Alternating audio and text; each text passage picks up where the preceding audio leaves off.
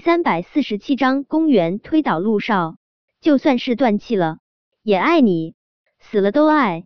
对于韩景的真情表白，叶维要说是一点儿都不感动，那肯定是假的。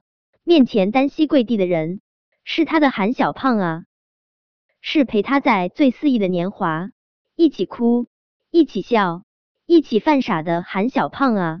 韩景对叶维来说。真的是生命中很特别的一个存在，只是无法去爱。顾衍一瘸一拐的跟过来，他本来是想要挤到最前面的，奈何他这条断腿真的是太耽误事儿了。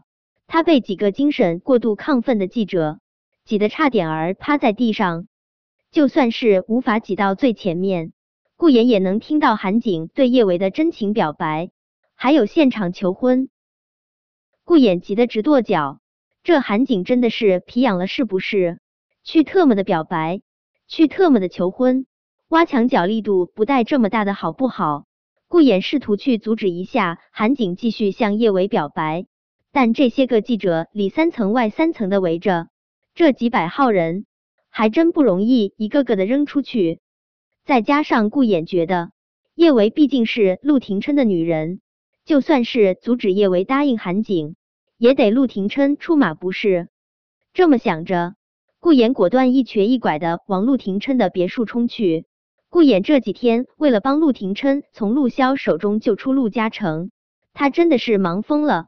他现在根本就不知道网上铺天盖地报道的陆廷琛和公园订婚的事情，但是想到刚才叶维说的话，他总觉得发生了大事。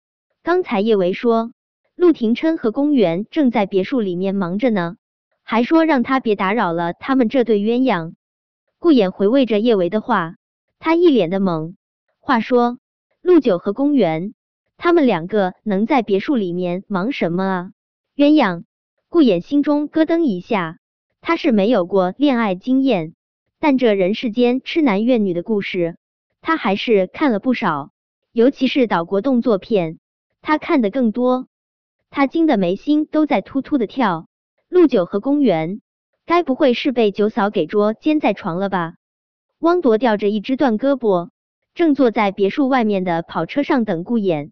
一看到顾衍，他就焦急的问道：“顾少，叶小姐这是怎么回事？怎么被这么多记者围攻了啊？这些记者算个屁啊！”顾衍暴躁的踹了下车门，腿更疼了。他龇牙咧嘴的倒抽了口冷气，就是韩景这小子，他竟然向九嫂求婚了！不行，我得赶快把陆九喊出来。什么？韩少向叶小姐求婚了？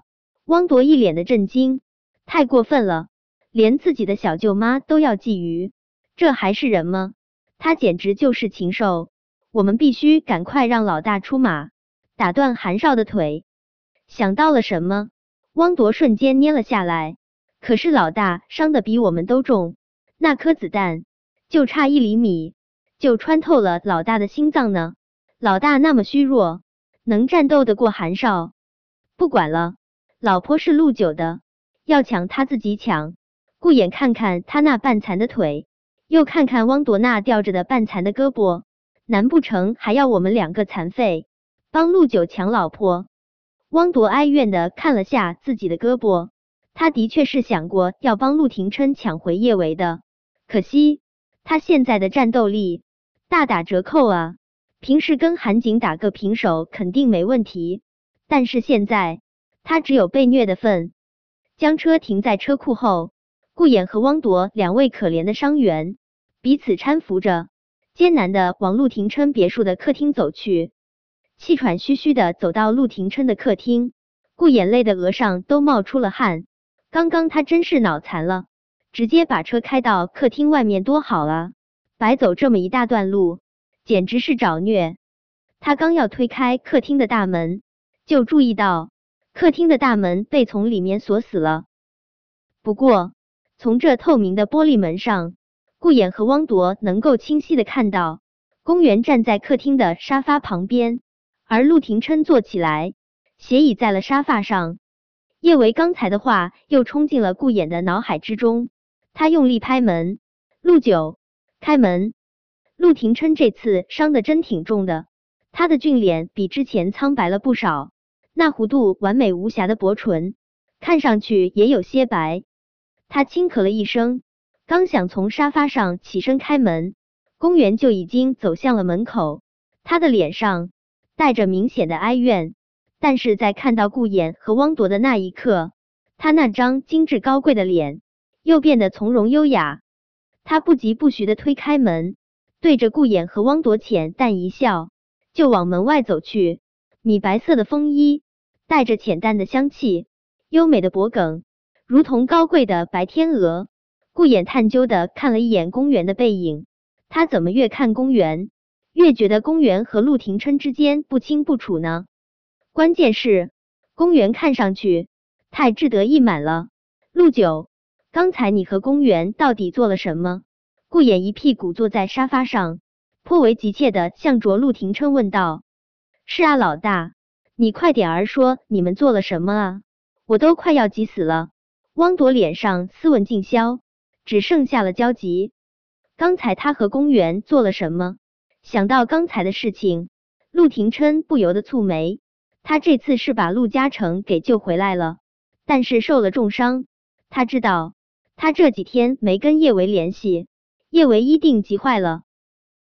私人医生给他处理好伤口后，他打算在客厅沙发上稍微休息一下，就直接去找叶维。连续几天的不眠不休，他困得厉害。没想到他一躺在沙发上，很快就沉沉睡了过去。公园应该是从盛云熙那里弄到了他别墅的密码，出现在了他的别墅。反正他一睁开眼睛。就看到公园的唇贴在他唇上，当下他就反胃了。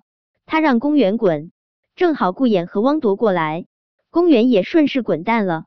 所以他和公园做了什么呢？只能说是他被公园给强吻偷吻了吧。陆廷琛是要面子的人，这么个阴人的事，他当然不会跟顾衍和汪铎说。凉凉的扫了一眼满身八卦味道的顾衍和汪铎。陆廷琛波澜不惊，开口：“没什么，鬼才相信你和公园之间没什么呢。”顾衍颇为激动的对着陆九说道：“九嫂都把你和公园捉奸在床了，你还有脸说你跟公园之间没什么？”本章播讲完毕，想提前阅读电子书内容的听友，请关注微信公众号“万月斋”，并在公众号回复数字零零幺即可。